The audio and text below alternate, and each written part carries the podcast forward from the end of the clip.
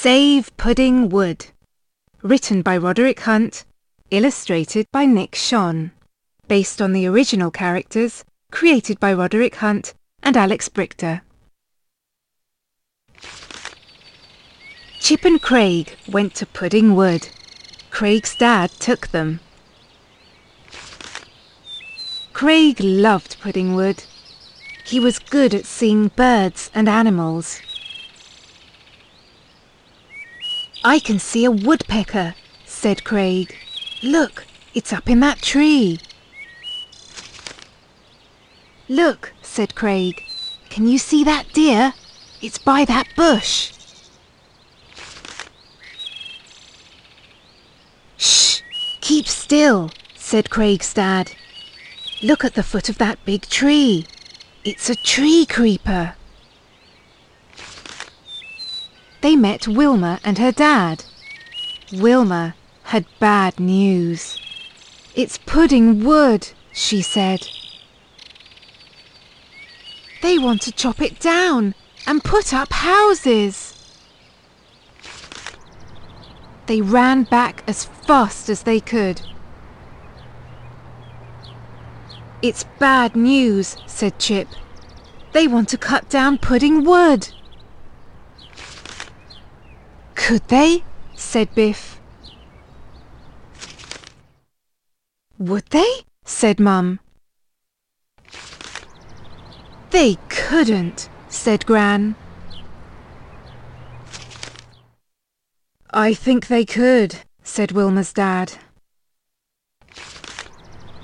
It would be really bad to chop down pudding wood, said Mum. Well, can we stop them? said Gran.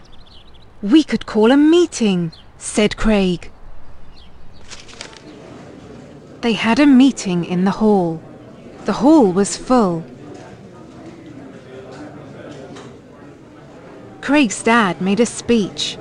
We must stop them, by hook or by crook, he said.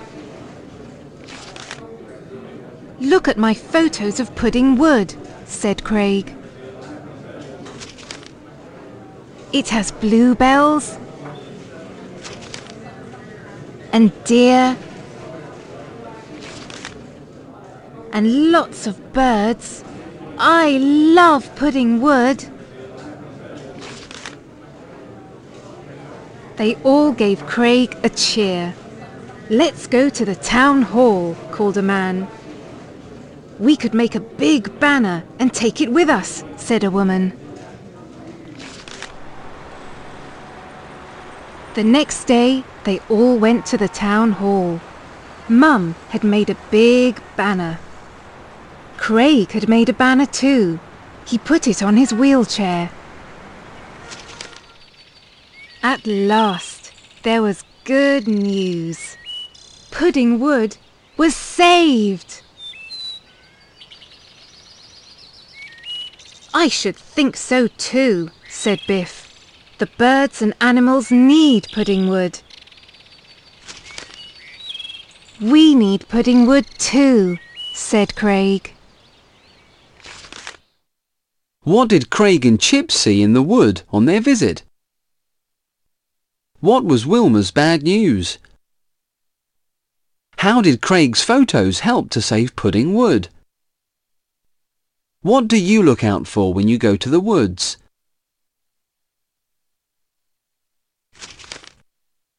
Which one? The O sound can be spelled O-O, O-U-L or U. Can you choose the correct spelling for these words? Look back in the story to check if you are right. O, O, O.